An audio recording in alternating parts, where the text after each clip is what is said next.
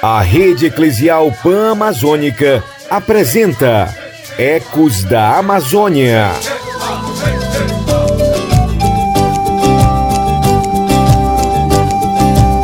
O balanço do barco no rio, no panceiro das águas subindo, o silêncio da noite cobrindo com seu manto de encanto e mistério. Ai, vai que vai, meu povo vai, e vai que vai, meu povo vai.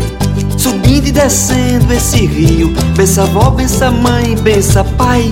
Subindo e descendo. Subindo e descendo este rio, eis que estou aqui novamente para mais uma viagem especial com você. Então, mochila nas costas, pegue seu remo e vamos juntos navegar em mais uma temática do Ecos da Amazônia. O Amazonas é mar, eu também sou. Barco grande pinhado de redes, a cabocla embala o menino. Todo mundo no mesmo destino, e o destino da gente é chegar lá. E na nossa viagem de hoje vamos percorrer alguns estados da Amazônia e partilhar com você um assunto que ainda tem preocupado muitas lideranças e órgãos de defesa dos direitos humanos. Então, chama quem estiver próximo, aumente o volume, pegue sua cuia de café e vem comigo. Ecos da Amazônia. Tudo aconteceu num certo dia, hora de Ave Maria, o universo veio gerar. No princípio o verbo se fez fogo, nem Atlas tinha o globo, mas tinha nome o lugar, era terra, terra. E quantas são as pessoas que neste Brasil lutam pela terra? Pelo direito deste solo sagrado e pelo direito de poder ter um lugar para plantar, colher e viver com dignidade. Mas nem sempre é isso que acontece. Há poucos com muita terra e outros sem nada. Segundo dados do Ministério do Desenvolvimento Agrário e Agricultura, são cerca de 80 mil famílias que vivem em acampamentos à espera de assentamento no Brasil. No entanto, o Movimento dos Trabalhadores Rurais Sem Terra, o MST, afirma que este número chega a 100 mil famílias. Além da má distribuição de terra, há pessoas que burlam a lei e acabam se apossando das áreas de pequenos agricultores. São os chamados grileiros, e é sobre este assunto que vamos dialogar hoje. E para nos ajudar a entender melhor este assunto, vamos conversar com Diogo Cabral, advogado, professor universitário e assessor jurídico da Federação dos Trabalhadores Rurais, Agricultores e Agricultoras Familiares do Estado do Maranhão, a FETAEMA. Diogo, seja muito bem-vindo ao Ecos da Amazônia. Poderias explicar para os nossos ouvintes o que é a grilagem de terras e como ela acontece? A grilagem de terra nada mais é do que a adulteração de documentos públicos para fins de apropriação de terras. É um mecanismo utilizado no Brasil de forma generalizada há mais de um século e é um instrumento utilizado pelo latifúndio, pelo agronegócio, exatamente para se apossar de terras públicas. Como é que funciona a grilagem? Basicamente, é identificada uma terra, né, uma terra ocupada por comunidades ou não. Essas terras, elas são, é, após a identificação, objetos de georreferenciamento, de medições, de estudos técnicos por, por agrimensores ou outros profissionais. Com base nesses documentos cartográficos, é levado a cartório a abertura de uma matrícula dessas terras e a partir de então essas terras, que são terras dos estados ou da União, passam a integrar o mercado de terras. Né? Nós sabemos que no Brasil a legislação estabelece que a regra é que todas as terras são públicas e são terras particulares aquelas que têm destaque do patrimônio público. Então todas aquelas terras que não têm destaque do patrimônio público são terras públicas, né, pertencentes ao Estado ou à União. E é exatamente sobre essas terras que, enfim, o agronegócio tem é, se apropriado através desse expediente ilegal. Então, há uma operação, uma operação bastante sofisticada que envolve mapeamento, que envolve é, registro em cartório, que envolve, enfim, uma série de fases, de mecanismos que ao final garantem essa forma de apropriação. Diogo, há alguma pesquisa no Maranhão que aponte a quantidade de terras griladas? O professor Joaquim Shiraishi, da Universidade Federal do Maranhão, desenvolveu na década de 90 uma pesquisa em que ele percorreu diversos cartórios do, do, do leste do Maranhão, identificando terras que foram objetos de grilagem por grandes empresas do agronegócio. Essas terras elas então passaram a integrar o mercado de terras e passaram posteriormente à venda para outros e outros grupos empresariais do agronegócio, resultando em muitos conflitos, porque no caso específico do Maranhão, a maioria das terras públicas são ocupadas por comunidades tradicionais, quilombolas, quebradeiras de coco, ribeirinhos, geraizeiros. Né? E é sobre essas terras que há uma ação específica do agronegócio para se apropriar através da burla e expulsando centenas eh, de famílias, milhares de famílias maranhenses nesses últimos anos. Como as organizações têm trabalhado para garantir a posse de terras às famílias ameaçadas por grandes latifúndios? As organizações, elas têm buscado mecanismos legais para denunciar essas práticas né, de grilagem de terra aqui no estado do Maranhão, promovendo denúncias ao Tribunal de Justiça, à Corregedoria Geral da Justiça, ao Conselho Nacional de Justiça, acionando conselhos como o Conselho Nacional de Direitos Humanos, o Conselho Estadual de Direitos Humanos, levando casos ao judiciário para que os territórios sejam protegidos diante de invasões do agronegócio e também de denúncias internacionais. Mais recentemente, o, organizações levaram o Estado brasileiro ao Banco dos Réus em espaços internacionais. Há pelo menos oito denúncias internacionais sobre comunidades que tiveram suas terras griladas e invadidas pelo agronegócio em curso, no âmbito da Comissão Interamericana de Direitos Humanos.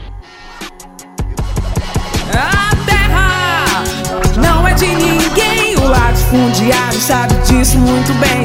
Quem tem dinheiro nessa guerra põe grilo na gaveta, documento amarela. A terra não é de ninguém. O latifundiário sabe disso muito bem. Quem tem nessa guerra põe grilo na gaveta, documento amarela. De pau. E ainda no Maranhão, fomos até a Diocese de Caxias conversar com o padre José Ribamar, que acompanha as pastorais sociais. Um prazer recebê-lo por aqui. Padre, na região há muitos casos de grilagem de terra? A grilagem de terra aqui é a nossa região, elas têm a participação dos cartórios. Por isso é complicado as terras da União, terras evolutas, ou terras também que foram vendidas, inclusive pela União, mas com pessoas dentro, com pessoas que viviam todas há mais de 100 anos, onde tem seus cemitérios antigos com mais de 100 anos, então são pessoas que vivem da roça mesmo, do extrativismo do coco abaçu, da agricultura familiar e aqui os proprietários, como em todos os lugares, sabemos, ricaços, fazendeiros, juízes e muitas vezes legislaram em causa própria. Então, dessa maneira, o lavrador fica muito difícil de suportar tamanha força contra esses gigantes. Tem região, lavradores que não sabem nem ler, muito limitados, não for a presença da igreja, para seu encontro não teria uma outra força. Padre Ribamar, das comunidades que o senhor acompanha, onde há os casos mais emblemáticos? Destacamos aqui as comunidades com maiores problemas atuais uma fazenda Sabiá, que o líder da comunidade se tornou depois fazendeiro, acolheu no povoado pessoa do agronegócio. Então, com uma luta tão bonita que estava lá, mas não se entende também o comportamento, às vezes, nossas lideranças. Casos de Fazenda Sabiá, Barra da Teresa. A comunidade tem dois nomes. É, destacamos atualmente Caiçara, Poção, pessoas que trabalham da roça e que há essas indústrias do, do álcool, que trabalham cana-de-açúcar. Outros casos emblemáticos é Jacarezinho, do município São do Soter. Mas praticamente em todas as cidades aqui da Diocese Caxias tem esse problema do agronegócio que não sabe conviver com as comunidades que já residem lá há décadas. Agora, outro município, São do Sote, que mataram um lavrador, Edivaldo Rocha, e que o desmatamento, vários tratores que chegam na região, derrubando tudo, a Secretaria do Meio Ambiente dá os pareceres, manda desmatar mas depois é derrubada, os fazendeiros continuam, os tratores continuam derrubando tudo. Esta é a realidade. É como que a Secretaria do Meio Ambiente, chamada SEMA, faz o gol contra devido, infelizmente, das licenças para o desmatamento. Outro povoado com problema é Mimoso, agora o município vizinho, Aldeias Altas, povoado gostoso, que anos atrás, naquelas regiões ali de aldeias altas, derrubaram muitas casas. Essas pessoas emigraram para as cidades ou para outros povoados. Não leva seu poço, não leva seu pé de manga, seu pé de laranja, vai sem nada. Lá a empresa que trabalha essa questão da cana de açúcar conseguiu, né, para derrubar várias casas, isso é uma uns 30 anos atrás, e ainda está na região. Fica um grupinho de comunidades, de famílias que resistiram, mas com muita dificuldade. Muitas vezes a igreja levou lá psicólogos, porque toda vez que passa um carro lá, que chega um carro estranho, as pessoas passam mal pensando que já é o fazendeiro. Resistem mesmo porque não tem para onde ir. E padre, quais as consequências da grilagem de terra? Na maioria das comunidades, onde o agronegócio chegou, as pessoas só vivem mais com coceira, devido aos agrotóxicos. Eu acho que daqui a alguns anos teremos uma população muito numerosa de pessoas com câncer devido ao, ao veneno que é jogado nessas regiões. Joga o veneno durante várias vezes do ano e de avião, o vento leva para quilômetros esse veneno, não é só no local do plantio. Então é essa situação difícil. A consequência da grilagem é esta, né? Porque as pessoas são atingidas de modo logo direto. Tem que migrar de suas terras, não tem espaço para trabalhar, adoecem, eles ficam com a doença física, mas também psicológica, né? Infelizmente e perdem o espaço que onde viver. A maioria deles não sabem outro tipo de serviço, somente a roça. A cidade não tem lugar para os formados, melhor sentido, não tem emprego para as pessoas que são formadas, que dirá para os trabalhadores que não têm diplomas, não têm curso, fica muito complicado. E tem parceiro no trabalho em defesa dos agricultores? E como têm sido as ações das organizações para garantir a posse de terras famílias? Tem sido parceiro o Ministério Público algumas vezes, apesar que poderia ser melhor, mas Sociedade Maranhense de Direitos Humanos, Sala da Cidadania, que é um, um trabalho da Igreja Católica que ajuda as comunidades nessa questão de direitos, sobretudo da questão da terra. Para garantir a posse da terra, temos procurado, assim, com apoio, levado os problemas, a situação para a justiça, procurando ajuizar cada situação. Ainda não saiu a posse de fato, né, melhor, é o documento da terra para os lavradores, mas pelo menos tem sido decisões de algumas comunidades a favor, decisões judiciais a favor de algumas comunidades. Nesses versos eu vou revelar uma história do nosso passado. Existia um grileiro de terras, o que tinha era tudo tomado. Numa área que vinha empoçando, foi deixando um caboclo cercado. Foi falar com aquele caboclo, um capanga por ele mandado.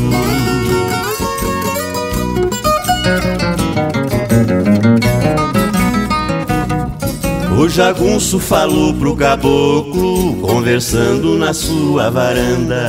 Meu patrão vai tomar suas terras, está cercado por todas as bandas. É melhor fugir quanto antes, pegue a sua família e se manda. A história da música poderia ser apenas literatura, mas infelizmente é uma realidade atual e que tem deixado muitas famílias amedrontadas, principalmente por conta das ações criminosas de alguns supostos donos de áreas. Mas uma situação que a gente não tem mais nevo aqui nessa comunidade. Tanto de coisa que tem acontecido com nós. Aqui nessa comunidade, todo mundo já está sabendo os ocorridos que ocorreu e vai fazer três anos, o tanto de coisa que nós temos sofrido, que as nossas casas foram derribadas, foram queimadas. Ganhamos uma licença da justiça para nós voltar para essa terra, voltemos e estamos passando pelas mesmas situações. Agora há pouco acabaram de vir o grupo daí desse pessoa que se diz ser dono da terra e fizeram isso aqui hoje, que eu tô sem palavra hoje. Aqui é a casa da minha irmã que faleceu. Agora um dia desse meu irmão ficou morando na casa dela, tá aqui, ó, tudo queimado. Os pertences que ela deixou queimou tudo. Aí fizeram isso aqui, ó, botaram as coisas pra fora novamente e tacaram fogo na casa. Minha gente, nós quer justiça, gente. Nós quer ter solução desse caso, se for pra ter solução. Nós quer ter solução desse caso, gente, que nós não aguenta mais. A comunidade do Bom Certo não aguenta mais, tá acabando o nervo, passando por essa situação difícil. Nós estamos esperando pela justiça. A fala desesperada é de uma moradora da comunidade Bom Acerto, no município de Balsas, no sul do Maranhão. O fato narrado aconteceu no último dia 23 de agosto, quando homens armados entraram na comunidade e atearam fogo em três casas. A ação criminosa foi uma nova tentativa de reintegração de posse forçada. O conflito que começou em 2014 tem se agravado nos últimos dois anos após uma decisão de reintegração de posse a favor do suposto proprietário da terra. A comunidade abriu um boletim de ocorrência. A polícia foi ao local para apurar os fatos, mas as famílias assentadas se sentem desprotegidas e solicitam apoio dos órgãos do Estado, conta apenas com o apoio das pastorais sociais. A comunidade sofre perseguições diárias com drones sobrevoando o território. Marciana Souza, presidente do Sindicato dos Trabalhadores e Trabalhadoras Rurais do município de Balsas, relata que a intenção era tocar fogo em todas as casas da comunidade. Ela destaca ainda como o sindicato vem acompanhando esta situação. E a comunidade relata que a intenção era de tocar fogo em todas as casas, mas graças a Deus eles não conseguiram, o plano deles foi de água abaixo.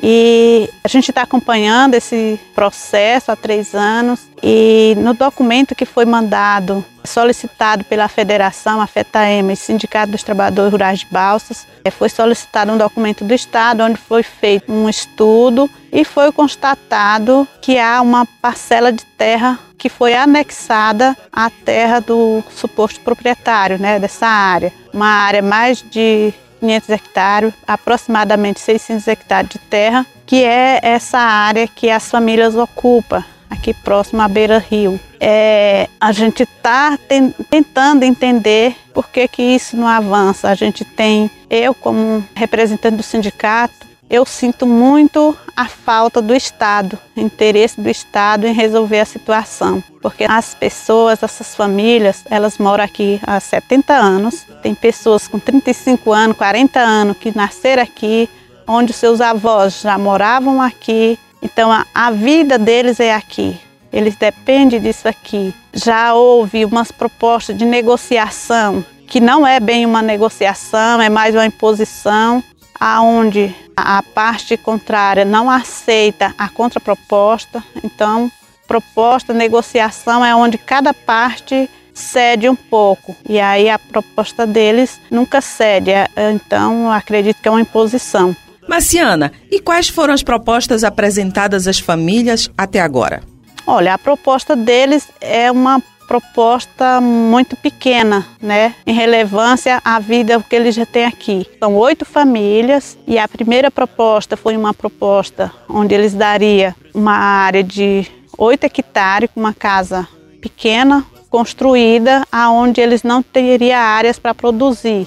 E aí fica muito próximo da, da cidade, uma área que não tinha segurança para eles. Assim como eles não têm segurança aqui, aqui eles estão vivendo um dilema, não tem segurança. A segunda proposta foi colocada uma área de 50 hectares, uma outra de 83 hectares, mas com uma condição que eles fossem ao meio de comunicação e dizer que eles eram invasor, que eles fossem os culpados, que eles fossem se retratar no meio de comunicação. Foi feita uma contraproposta à comunidade, juntamente com a assessoria jurídica da FEDTAEMA e do Sindicato dos Trabalhadores Rurais, e foi apresentada aonde teve a resposta como que estaria fora de cogitação, ou seja, eles não estão dispostos a negociar, e sim a colocar aquilo que eles acham que as famílias merecem e que elas aceitam. Caso contrário, é, a gente não sabe o que, que pode acontecer. O caso foi comunicado às autoridades competentes e ao Conselho Estadual dos Direitos Humanos. Luiz Antônio Pedrosa, presidente do Conselho, destaca as ações que serão realizadas a fim de evitar novos conflitos. Nós, enquanto conselho, nós vamos adotar todos os esforços necessários, fazendo o acompanhamento e o monitoramento desse conflito. E vamos também encaminhar os expedientes necessários à Secretaria de Segurança Pública para apuração das responsabilidades por mais essa violência. E vamos instar também ao Poder Judiciário, onde se encontra em grau de recurso o processo envolvendo esse litígio fundiário para que adote uma solução equilibrada para esse conflito que já se arrasta há tanto tempo e causa tanto sofrimento a uma comunidade pobre, carente e que tem uma posse antiga naquela localidade, por isso mesmo deveria receber um tratamento diferente por parte das autoridades. A comunidade Bom Acerto é formada por aproximadamente oito famílias, a maioria idosos que nasceram e pertencem à comunidade tradicional e dependem do plantio de mandioca, feijão, milho e criação de animais para o seu próprio sustento e estão impedidos de cultivar a roça pelas ameaças frequentes. Há pouco mais de um ano, a comunidade recebeu eletrificação rural. Ô Amazônia, cuidado com o pé do boi. Chico já disse, ninguém mais se esqueceu. O latifúndio traz miséria, acaba, mata, incendeia, desacata, milenares, filhos teus. O latifúndio traz miséria, acaba, mata, incendeia, desacata, milenares, filhos teus.